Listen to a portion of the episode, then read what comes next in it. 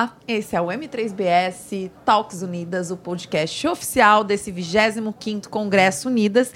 E eu vou agora conversar com o Rodrigo Sampaio, que é diretor jurídico do Grupo Alquer. Uh, a gente tem debatido muito aqui uh, nas conversas, nas palestras, dentro do nosso congresso. Uh, todo o impacto que a gente teve normativo de 2022 na área da saúde suplementar, com as mudanças que tivemos legislativas. E eu queria bater um papo aqui, uh, Rodrigo, você que está olhando sempre para as questões jurídicas, sobre a insegurança jurídica no mercado da saúde. A gente sabe que lá atrás, quando o mercado de saúde suplementar foi regulamentado, a gente teve a 9656 que veio e determinou que a ANS é o agente regulador, Brasil é um estado regulador temos uma lei que determina que o rol é taxativo, de repente chegamos em 2022, o rol não é mais taxativo, porque a gente tem uma lei que eu brinco que é a lei da hashtag, que foi aprovada graças a uma mobilização nas redes sociais que trouxe uma redação muito aberta, que determina, por exemplo, não deixa muito claro que seriam órgão internacional de reconhecimento que seja capaz de dizer se um, uma tecnologia deve ser incorporada ou não. Como tudo isso impacta o trabalho, uh, enfim, da área jurídica, na saúde? Queria que você comentasse um pouquinho sobre isso. Boa tarde. Boa tarde. Inicialmente agradecer a iniciativa, é, parabenizar pelo, pelo evento e, e pelo, pelo Talks Unidas. E vamos lá, acho que a melhor forma da gente tentar responder essa questão é já enfrentando direto o, o resultado final, né? O que, que isso impacta? Impacta no beneficiário, na pessoa que contrata o plano de saúde, que vai ter isso, todo esse movimento revertido na hora que ele for pagar a mensalidade dele, e aí a gente pode ter uma evasão de vidas do, da saúde suplementar e com isso a gente inchar o SUS, que, como a gente sabe, é subfinanciado, nós temos vários problemas. Né? Sobre, sobrecarregado, subfinanciado, tem filas enormes, né? Exatamente. Então, o, o que acontece hoje? A gente vê um movimento muito grande de judicialização da saúde.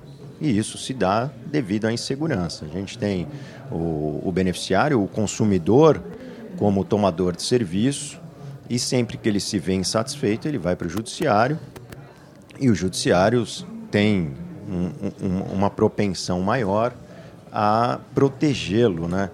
E... A sempre de decidir em favor das pessoas, né? Mas aí eu vou te, vou te interromper para te fazer uma pergunta. Lógico. A gente tem um judiciário hoje no Brasil que tem preparo barra conhecimento técnico barra, barra acesso a fontes que possam embasar tecnicamente a incorporação de uma nova tecnologia.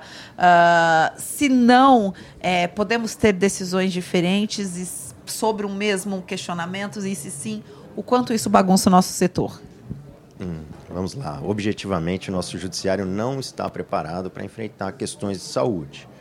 É, a gente tem um norte que vem da, da, da Constituição, do, dos princípios, mas o judiciário não conhece questões técnicas. O judiciário é técnico. Então, existem algumas ferramentas que estão sendo criadas, inclusive pela, pela CNJ, que são os NATJUS, que são os núcleos de, de, de atendimento que servem de apoio técnico para o judiciário, para o juiz ao decidir, mas nem sempre o judiciário vai procurar esse, esse auxílio aos natijus.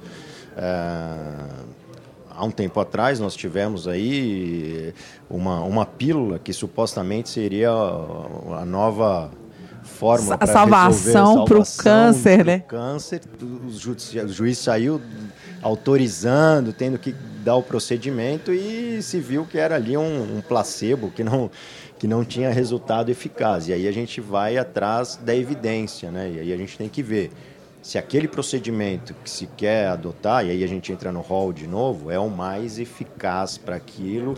Cá, seguro, né? E se não tem é, cujo custo-efetividade faça sentido. É isso, é isso, né? Porque hoje o mundo tecnológico você vai ter inúmeras soluções aí tecnológicas para se resolver as coisas, mas objetivamente ele é o, o melhor custo-benefício para aquilo? Já existe uma recorrência de evidências para aquele caso?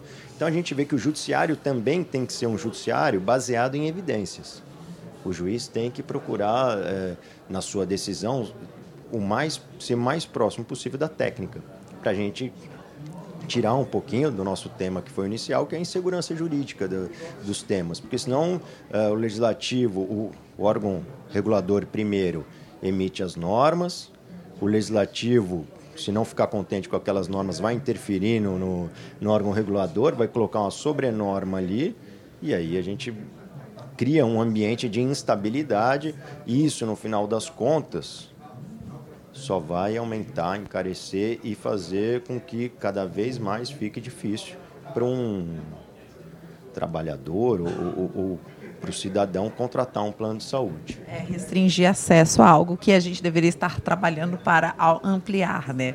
Exatamente. E, e só assim, o, o, que é importante, é que eu bato na tecla sempre, eu gosto de falar, é que é, o legislativo, para interferir na saúde suplementar, ele é muito ativo.